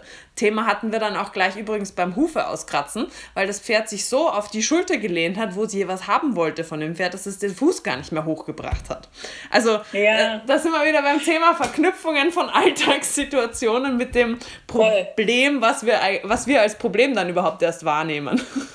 Und natürliche Verhaltensweisen des Pferdes. Ja. Ne? Also wie sehr Bewegung aus Sicht des Pferdes wichtig ist und wir halt meistens verpassen. Ja. Oder eben auch dieses Druckverhalten, ne? was einfach bei Pferden vorkommt. Wir müssen lernen, damit umzugehen, intelligente Lösungen ja. zu finden, ne? die für uns äh, sinnvoll sind. Ja. ja. Spannend. Ähm, Jetzt sind wir schon beim dritten Klassiker, den du vorher schon gesagt hast. Äh, wenn das Pferd sich immer so eindreht oder umdreht zu dem Menschen, was man da machen kann. Genau, also das Eindrehen ist dasselbe wie mit dem Wegdrehen auch. Ne? Also die ähm, haben halt einfach gelernt, ähm, beim Menschen zu bleiben, am besten nicht weggehen zu müssen. Ähm, an der Doppellonge ist das Eindrehen häufig damit aber auch verbunden, dass sie versuchen wollen, ähm, wenigstens einen Teil der Longe nicht mehr am Körper zu spüren mhm. und dann versuchen irgendwie so da ähm, der Sache zu entgehen. Hm, hatte ich ja auch schon angesprochen, ne? ich würde mehr Druck, äh, wenn ich es erkenne, dass es jetzt reinkommt. Also ich habe schon ein longierendes Pferd, ein Pferd, mhm. das draußen läuft mhm. und ich erkenne, der guckt immer mehr rein. Ne? Mhm. Der, der fängt an, sich anzunähern. Also spätestens dann sollte ich überlegen, ob ich nicht doch wieder auf den Hufschlag hinaus arbeite, indem ich eben den Druck erhöhe, weiter nach vorne gehe, die Schulter mhm. blockiere und dergleichen. Hm, wenn das Eindrehen schon, während es gar nicht weggehen will, passiert, muss ich aufpassen, dass ich ähm, natürlich irgendwie mitgehe und aus der Situation wieder eine Vorwärtsbewegung kreiere, dass ich nicht am besten nicht dann schon wieder stoppe, mich sortiere und wieder mhm. anfange, sondern eben dranbleibe, bis ich dieses Pferd von mir wegbekomme. Und wenn es nur ein paar Meter sind, ist es schon ja. belohnenswert, ja. als ja. Ähm, dass ich das Eindrehen mit Stoppen belohne. Ja. Also gerade da sage ich den Leuten dann oft, wenn sie so verzweifelt sind, weil sie das Gefühl haben, sie haben die Longe jetzt nicht mehr im Griff und ich sage, es geht jetzt gerade nicht um schön, ist, ist ja. egal, auch wenn es aussieht wie Hinz und Kunz, ist jetzt wurscht. Versuch einfach nur mal nicht ähm, aufzuhören, bevor du einen Schritt hast, der irgendwie in die richtige Richtung geht. Ja? Absolut. Ich mache da auch manchmal den Hampelmann, äh, wirklich, bei Pferden, die das eben schon so doll gelernt haben. Ja. Da sieht es bestimmt sehr witzig aus, was ich da mache. Aber Sie können davon ausgehen, die Zuschauer, es geht mir einfach nur darum, dass dieses Pferd ja. sich wieder weg. Ja. Ansonsten haben wir echt ein Problem. Ja. Ja, ich sag, ich nenne es immer bockiges Kind. Weißt du, wenn du dann so mit dem Fuß aufredest, so. Voll. ja, ähm, jetzt, ähm, was, was sagst du dazu oder wie reagierst du, wenn ein Pferd an der Longe, also es läuft jetzt schon ganz gut an der Longe, aber es hat halt noch so die Themen, es kommt zu hoch, zu tief, es macht sich zu schief an der Longe. Hast du da irgend, also wie schlimm findest du das erstmal und was machst du dann? Hast du irgendwelche Übungen oder sowas? Ja, also zu hoch finde ich erstmal also erstmal zu tief. Zu tief finde ich ähm, tatsächlich gar nicht so sinnvoll. Also es ist zwar schön, viele arbeiten ja mittlerweile am Vorwärts, Abwärts mhm. und dann hängen die Pferde da sich aufs Gebiss drauf oder eben sie hängen so ihren ganzen Körper nach unten ähm, und da ist gar keine, da trägt sich das Pferd gar nicht. Mhm. Ähm, da kann ich ja, arbeite ich ja auch im Thema vorbei eigentlich. Ne? Deswegen, da versuche ich ziemlich schnell darauf Einfluss zu nehmen, dass sie wieder ein bisschen höher kommen, indem ich erst meine Spannung auch erhöhe, mhm. passiert da irgendwas. Wenn nicht, ähm, es ist nicht immer nur das Tempo erhöhen, finde ich da haben wir auch ein Problem, mhm. finde ich mittlerweile in der Reiterei. Gerade wenn so Pferde beim Anreiten von ja. einem guten Trainer kommen, der viele Pferde anreitet und dann zu einem sehr amateurhaften Reiter, die kommen meistens mit diesem Tempo überhaupt nicht mhm. klar. Und die Pferde haben häufig nur gelernt, einfach mal zu gehen, mhm. egal wie. Ich finde ich ist auch gar nicht so sinnvoll. Ja. Also trotzdem, aber kann man natürlich schauen, dass man am Tempo ein bisschen arbeitet oder Tempo, Tempiwechsel macht eher, ja. mhm. dass die Pferde sich mehr konzentrieren müssen, aufrechter bleiben müssen mhm. und gar nicht so in dieses, oh, ich fahre hier nach ja. vorne kommen.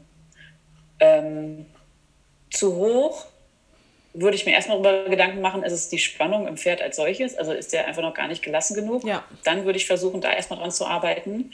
Ansonsten finde ich hoch gar nicht so schlimm. Hauptsache, er macht sich ein bisschen auf und nicht mhm. irgendwie so den da oben ne, mit eingerolltem ja. ähm, Hals dann versuche ich tatsächlich auch, obwohl sie sehr weit oben sind, auch selbst wenn ein bisschen Spannung ist, die Pferde erstmal ein bisschen nach vorne zu bringen ja. oder eben ähm, an der Doppellonge kann man da ja auch viel mit ähm, Richtungswechseln arbeiten. Oder wahrscheinlich das, einfach ähm, schon ein Stellungswechsel, so, oder? Wenn man das schon kann. Mhm. Also. Wenn man schon kann, ja. ja. Oder eben wenigstens den Richtungswechsel, ja. dass ähm, die auf beiden Seiten auch ein bisschen mhm. ähm, entlastet wieder werden und sich wieder ja. locker machen können und so. Mhm. Selten arbeite ich mit Ausbindern zum Beispiel, mhm. ne, wo jetzt vielleicht viele dran denken würden, oh mein Pferd kommt so, okay, da hänge ich mal Ausbinder, Züge oder was auch immer drin rein. Äh, Mache ich ganz selten nur, außer ich habe so den Eindruck, das Pferd findet wirklich irgendwie von sich aus den Weg schlecht in die Tiefe. Mhm. Hat ein bisschen, finde ich, auch was mit Genetik zu tun. Ich habe viele Pferde gehabt, die ähm, ähnliche oder gleiche Abstammungen hatten mhm. von einem Züchter, von einem, mit, ähm, der mehrere Geburten im Jahr hat von derselben Anpaarung. Mhm. Und da gibt es schon so ein paar Typen, die irgendwie schlechter nach unten finden. Ja. Aber es sind meistens auch so Typen gewesen, die so schnell abgelenkt waren durch ja. irgendeinen Knicknack, ja. so, ne, die dann immer wieder da oben ja. sind. Ähm, dann vielleicht auch mal so lange ich es brauche, also so kurz wie möglich und ähm, so wenig wie möglich mit ähm, Dreieckszügen zum Beispiel mhm. arbeiten, mhm. dass sie so ein bisschen nach unten sich abdehnen, suchen. Aber dann echt immer gucken, wie lange brauche ich es wirklich, wie viel brauche ich es. Ja, ich finde, dass, da, dass da gerade oft ähm, auch die Schiefe ein wahnsinnig großes Problem mitspielt und dass die, ich nenne es, also die Ausbinder oder, also äh, wurscht, was das jetzt ist, solange, aber jetzt gar nicht als beizäumende Wirkung so sehr ähm, wichtig sind, sondern oft einfach diese, ich denke mal, das macht die Doppellonge wahrscheinlich in vielen Momenten sowieso schon automatisch, aber diese gerade richtende Wirkung, dass man wie so ein, ja, so ein Tunnel hat sozusagen für ja. die Schulter, dass das, glaube ich, für viele Pferde schon ausreicht und eben dieses, entweder das heißt der Richtungswechsel oder halt das hin, dieses leichte Hin- oder Herstellen, das nach innen oder nach außen stellt, die einfach in der, in der Schulter so, so wieder hinrichtet, dass die mhm. sich fallen lassen können, weil ich sehe es halt ganz, also das habe ich, die Erfahrung habe ich halt gemacht. Ich arbeite eigentlich jetzt, weil ich es einfach vom Gefühl her nicht mehr brauche, aber ich habe das früher ganz viel, bei, also ganz viel, ganz oft, bei so ganz lulatschigen Jungpferden, wenn man denen wirklich elendslang kein Design Ausbinder reinmacht, also die können nach oben wie eine Giraffe und auf dem Boden mit der Nase. Aber ja. dadurch, dass sie diese starren Ausbinder links und rechts haben, können sie sich halt nicht so verbiegen. Und über dieses ja. einfach nur, ah, da ist was an meiner Schulter, jetzt gehe ich in die andere und sich so einpendeln zwischen diesen zwei Ausbindern oder manchmal ist sogar nur einer notwendig auf der Außenseite, sind die auf einmal gerader und in dem Moment macht es Bob und die können sich fallen lassen. Ne? Und ja. dann braucht und dann man sie wieder die Erfahrung, genau. dass es okay ist, ne? Genau. Dass es eigentlich gut anfühlt. Ja. Genau. Und dann braucht man sie eigentlich, wenn sie mal diese Idee haben, braucht das sind oft zwei Einheiten oder manchmal ist es wirklich nur so eine Erfahrung und dann tust du die weg und dann ist so, ach so, ja, warte mal, da war ja was. Und ähm, genau. eigentlich fühlt sich das total gut an. Und da hilft dann, finde ich, wieder die Doppellonge, wenn man das dann drin hatte, dann hat die einen ähnlichen, mhm. nochmal so eine ähnliche Erinnerungs. Genau, ja. Trigger, ne? Und da finde ich auch, ja, absolut. Und da finde ich auch super, dass du sagst, ne, man, es braucht gar nicht viele Einheiten. Pferde ja. sind so gewöhnt, die gewöhnen sich so schnell, die lernen so super schnell. Ja. Und das so als Standard einfach reinzuschneiden, ist so widersinnig, ja. weil sie sich dann eher auch, auch wieder das abgewöhnen. Ne? Dann reagieren die halt nicht mehr drauf, weil sie schon desensibilisiert sind, ja. Ja, super. Ja, vor allem finde ich, weil äh, das ist so, wenn ich die jetzt einfach reinschnalle, um das Pferd halt wirklich beizuzäumen, also quasi, ich nenne es jetzt mal einfach zusammenzuschnüren, ja, dann ist es für das Pferd ja keine Erinnerung, also keine positive Sache, die es wert ist, von selber das wiederzumachen. Wenn ich denen aber zeige, mhm. schau mal, du könntest mal diese Haltung ausprobieren, du kannst von mir aus du einen Schädel auf oder runter, wie du willst, ist mir eigentlich egal, aber schau mal, da wäre noch eine andere Lösung, dann habe ich ja, ja, wirklich was erzeugt, was das Pferd als ähm, ja, als, als, äh, als positiv empfindet. Ja? Und ähm, ja, dann brauche ich es auch nicht lang. Und wenn ich die, wenn ich sage immer, wenn ich was ganz lange brauche und eigentlich dann nie wieder wegnehmen kann, dann kann ich es auch lassen, damit zu arbeiten, weil dann hat es mir ja nichts gebracht. Also alles, was ich verwende, um was zu verbessern, muss ich ja eigentlich relativ schnell wieder weglassen können, weil sonst habe ich ja nicht, den, also habe ich ja eigentlich keinen Effekt davon. Ja? Weil wenn ich was, wenn ich jetzt anfange mit, mit Ausbindern oder mit, keine Ahnung, was auch immer, zu einer, einer Gerte, kann ja irgendwas sein, ja, zu arbeiten und ich brauche sie ab dann immer. Und ohne funktioniert es nie wieder. Dann ist es ja kein Hilfsmittel gewesen, sondern habe ich einfach nur ein weiteres, was ich halt jetzt als Ausrüstungsgegenstand brauche. Habe ich mich ja wieder abhängig gemacht und das hat mir eigentlich nicht geholfen. Ah, ist wieder ein anderes Thema. ähm, Thema Schulpferd. Oh. Ja. Die vorletzte Frage wäre, was tust du oder wie ähm, reagierst du, wenn das Pferd an der Longe bockt? Ah, auch ja eine schöne Frage. Uh, und ähm, da sehe ich mittlerweile irgendwie Auswüchse. Ich weiß gar nicht, ob sich das vielleicht auch durch das Thema JoinUp ähm, so etabliert hat. Hat ja Monty viel, also ich rede jetzt von Monty, mhm. weil der ist ja so seine Methode, ähm, sicherlich auch eine sehr ähm, unterschiedlich bedachte Methode oder unterschiedlich aufgenommene Methode, ja. aber da, ähm, ich habe den Eindruck, dass Menschen begonnen haben, ihre Pferde jetzt zu jagen. Ja. Wenn die bocken als Disziplinierungsmaßnahme. Und ich habe auch so ein bisschen den Eindruck, es kommt vielleicht von dem, was er so, er polarisiert ja sehr oder hat mhm. polarisiert oder was auch immer sonst so zu finden ist in den, ähm, vielleicht auch von, von anderen Trainern, Horsemanship. Ne? Du musst das Pferd quasi es unbequem machen, was es ja. tut. Da bin ich gar kein so großer Freund von. Ähm, heißt nicht, dass ich den Pferd nicht auch versuche, unbequem zu machen, mhm. aber ich werde sicherlich zu versuchen zu vermeiden, die Pferde zu jagen, mhm. weil auch daraus sich wieder ein Teufelskreis ergeben kann und auch vielleicht auch ein Vertrauensbruch, ja. je nachdem, weil es gibt ja Gründe, warum sie es tun. Ja nichts, das hattest du ja auch schon angesprochen, ne? die wenigsten Pferde machen irgendetwas einfach nur aus Spaß und der ja. Freude, sondern es ja. hat meistens einen Grund. Also erstmal würde ich mich hinterfragen, liegt es an mir? Also ist es Widerwillen? Tatsächlicher Widerwehen? Ist es was Gesundheitliches? Ist es ähm, Energie? Mhm. Es kann ja durchaus sein, dass die Haltung und die Fütterung auch nicht so ganz stimmt. Also ja. äh, schmeiße ich da viel zu viel Energie rein und das Pferd hat gar kein richtiges Bewegungsmöglichkeit. Mhm. Nicht gut, das sollte ich ändern ähm, habe ich mein Pferd die letzten sechs Wochen im Galopp äh, longiert und ähm, ansonsten nicht viel mit ihm gemacht, habe also schön die Kondition aufgebaut und jetzt ähm, und immer wieder mit dem Galopp auch aufgehört. Und jetzt pupst er jedes Mal los an der Longe, ja. hm, dann sollte ich mich halt auch hinterfragen. Wenn es tatsächlich Widerwillen ist, muss ich halt herausfinden, woran liegt es, ähm, versteht es die Aufgabe gerade nicht, und dann kann durchaus Bocken entstehen. Hat das Problem mit dem Gebiss. Da habe ich auch schon oft erlebt, dass die Pferde daraufhin auch den Bocken hat. Mhm. Probleme mit dem Sattel oder mit dem Equipment. Das sollte ich halt lösen, bevor ich dann die nächsten Schritte angehe. Mhm. Aber sagen wir mal, mm, ich habe einfach ein Typ Pferd, was ähm, sehr schwierig ist mit neuen Aufgaben und die sehr in Frage stellt mhm. und dann seine eigene Art eher ist zu bocken und so ein bisschen nach mir auszutreten. Andere Pferde, die rennen eher, mhm. der bockt jetzt halt. Ne? Dann würde ich schon versuchen, das Bocken dem Pferd ein bisschen unbequem zu gestalten. Da hilft natürlich wieder ganz gut die Doppellonge. Ich kann es weiterarbeiten, ohne dass ich es jage. Mhm. Aber ich kann jetzt Richtungswechsel andenken. Ich kann es in eine enge Wolte arbeiten, mhm. bis es damit aufhört. Und dann belohne ich es mit totalem Drucknachlass, Freude. Yeah. Und setze neu an, und äh, schaue, dass es dann hoffentlich nicht nochmal bockt und würde es sofort wieder belohnen. So in diese Richtung würde ich dann arbeiten. Aber ich würde immer erstmal versuchen herauszufinden, warum macht es ja. denn das? Ja. Und meistens hat es irgendwas mit mir oder mit dem Equipment zu tun oder der Ausbildungseinheit als solche, ne? die ja.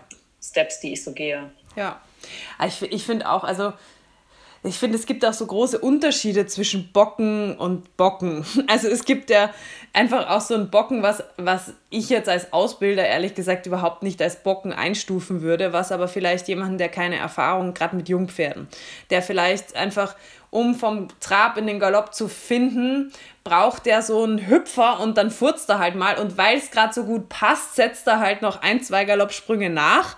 Ja. Und ähm, das würde ich zum Beispiel komplett, also das ignoriere ich eigentlich komplett, weil das ist überhaupt kein, also das ist nichts, was es für mich gilt, in irgendeiner Art und Weise zu unterbinden oder was ich als negativ einstufen würde. Das würde ich auch überhaupt nicht ähm, beängstigend irgendwie jetzt für den Reiter. Also ich zeige das den Leuten auch oft sogar, weil viele junge Pferde, also sind wir jetzt bei den jungen oder unausbalancierten Pferde, die machen ja, wenn sie angaloppieren, so einen großen Galoppsprung. Und wenn der Reiter drauf sitzt dann, da nutze ich das Launchieren oft, um den Leuten zu zeigen, weil die kriegen Angst. Die denken, der bockt jetzt los. Dabei macht er eigentlich nur den gleichen großen Galoppsprung, den er unten an der Longe auch macht. Und da machen sie gar nichts. Da fällt es ihnen nicht mal richtig auf oft. Und sage ich jetzt, schau dir das mal an und der macht genau das gleiche unter dir. Wenn du jetzt oben anfängst zu ziehen und Angst zu kriegen, dann wird er vielleicht wirklich bocken. Wenn du den einfach lässt, dann macht er gar nichts, weil der hat einfach nur einen großen Galoppsprung gebraucht, um sich da irgendwie in den Galopp hinein zu bringen. Vielleicht auch noch mit dir obendrauf, noch schwieriger als ohne dich. Und, ähm, oder es gibt halt wirklich, sag ich mal, Pferde, die haben halt ähm, meistens auch irgendwo gelernt, halt gerade auch wieder Satteldruck oder sowas zu bocken. Und ähm, ja, ich finde das, ähm, das ist dann was, wo ich anders ansetzen würde. Also der hat ja wieder ein Druckproblem und nicht ein, das lasse ich jetzt ähm, ausbocken da oder sonst was, sondern das haben wahrscheinlich schon viele vor mir gemacht und das hat wahrscheinlich nichts gebracht. Also ich habe auch schon Pferde ähm, gehabt, die haben halt wirklich, also da habe ich schon Geschichten gehört, die haben halt 50 Minuten gebockt und es, ist, es, wird, es hört einfach nicht auf. Also die bocken sich zu Tode, wenn du so einen Typ erreichst, der rennt und bockt, bis er tot umfällt. Also mag bei vielen Pferden funktionieren, bei vielen funktioniert es halt überhaupt nicht und dann muss ich halt woanders ansetzen. Aber das sind ja, Ausnahmen. Pferde eignen sich ja als Rodeo-Pferde. Ne? Und die ja. haben das ja wirklich auch dann, das wird ja auch konditioniert. Also es ist natürlich möglich, dass die ähm, bocken bis an ihr Lebensende. also ich habe Wenn man nichts dagegen tut, ja. ne, ist klar. Also ich habe das sogar Aber ich mal... das genauso. Ich würde es auch den Rest ignorieren, ja. weil ja. das ist ein ganz also, normales Junge. Auch so, wenn er zu viel Energie hat, dann lass ihn nochmal kurz und dann ist genau. auch gut. Oder dann halt gucken. Du kannst alles konditionieren. Also ich habe mal ähm, von jemandem, der war in Kanada, er erzählt bekommen, wie die diese Kühe, also Rinder, diese Bullen eigentlich für das ähm, Rodeo konditionieren. Und denen werden ja nicht, wie es so oft heißt, die Eier abgeschnürt, sondern denen wird einfach ein sehr strammer Gurt um die ähm, Samenstränge gelegt. Und die lernen schon als Kälbchen, dass sie diesen Gurt plus einem Sattel mit einem kleinen Gewicht oder was drauf bekommen. Und dann bocken die natürlich. Und bei den ersten zwei Bocksprüngen fällt der Sattel runter. So. Na, was lernt die Kuh oder was lernt der Bulle? Je wilder ich bocke, desto schneller fällt der Sattel runter. Und irgendwann brauche ich gar nichts mehr machen, sondern die spüren den Sattel und sind schon am, okay, let's go.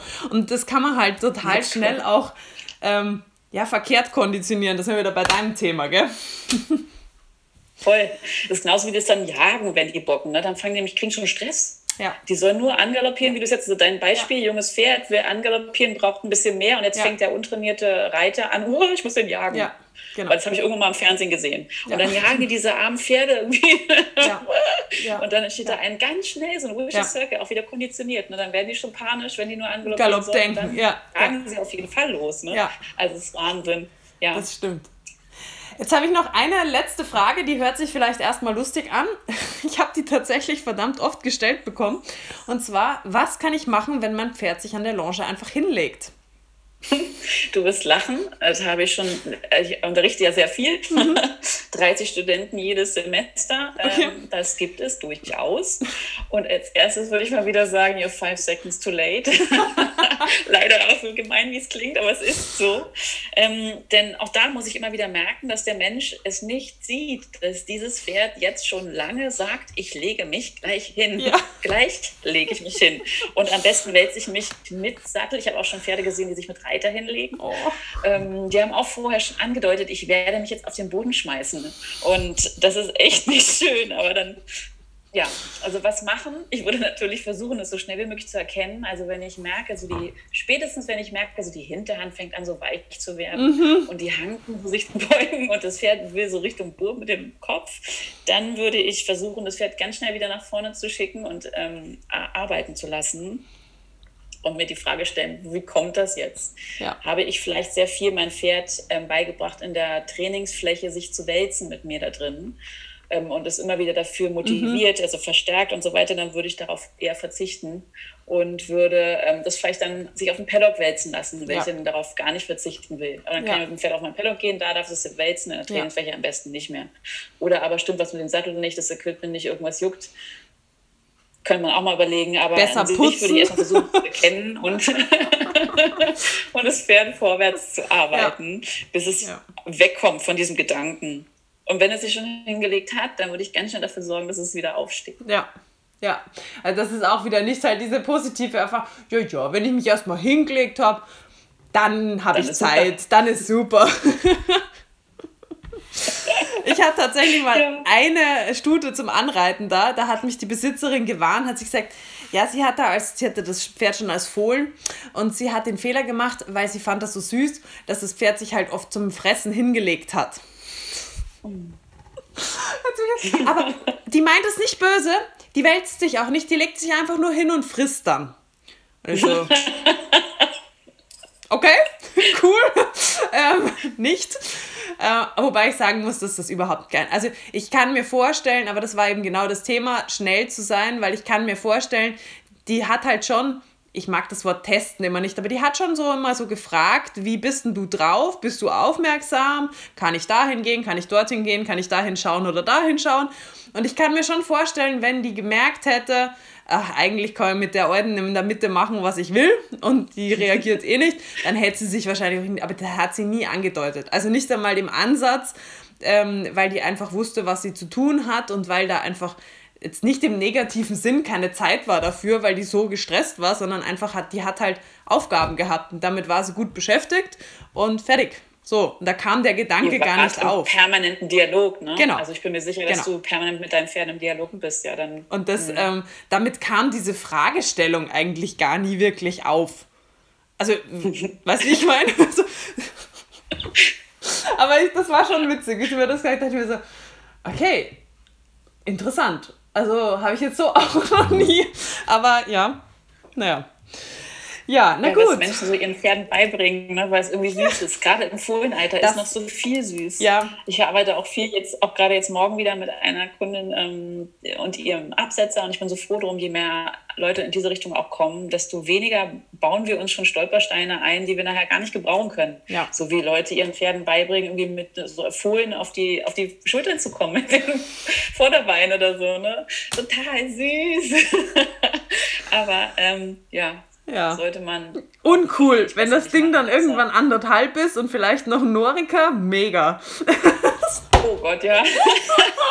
oh Gott. Ja, ja, die süßen ja. Fohlen, die werden ja nie erwachsen. Hm. Naja. Groß und so, ja. Franzi, wir sind durch. Wir haben, ich habe alle meine Fragen gestellt. Hast du noch Schade. irgendwas? Keine Sorge, wir haben noch ein paar Themen vor uns. Hast du noch irgendwas, was du zu dem Thema loswerden möchtest? Irgendwas, was dir noch ähm, einfällt? Na, also ich finde, so wie du es auch schon erwähnt hast, ist einfach eine schöne Möglichkeit, mit dem Pferden in die Interaktion zu kommen hm und sie auch von einer anderen Perspektive mal wahrzunehmen, Pferd lesen lernen. Je mehr ja. man am Boden arbeitet, desto besser äh, passiert das, glaube ich, die, den Dialog zu schulen und auch die Mensch-Pferd-Beziehung auf einer anderen Ebene zu stärken, ne, die auf jeden Fall dann auf alle möglichen anderen Stationen auch Einfluss nimmt oder ja. auswirkt, also auch auf das Reiten ja. natürlich. Je besser die Beziehung zum Pferd ist, desto mh, hm, besser eben auch aus vom Sattel aus. Und es beginnt ja eben, bei mir beginnt eine Trainingseinheit in dem Moment, wo ich in die Wahrnehmung trete und sie endet, wenn ich da wieder rausgehe. Ja. Und alles zwischendrin ist Trainingseinheit aus Sicht des Pferdes. Und ähm, da sind dann solche Übungen und ähm, ja. die Mensch-Pferd-Beziehung zu schulen oder auch zu festigen und positiv zu gestalten, ist echt was sehr Sinnvolles. Absolut, das sehe ich genauso. Sehr schön. Das war doch ein schöner Abschluss. Ich, wie gesagt, ich werde alles äh, zu dir und äh, auch zu den, zu den Pferdewissenschaftsstudium nochmal in die Shownotes reintun. Dann können die Leute sich selber da durchstöbern. Und da werden wir auf ja. jeden Fall uns mal zusammenhocken. Da können wir ja mal ein bisschen mehr Infos geben.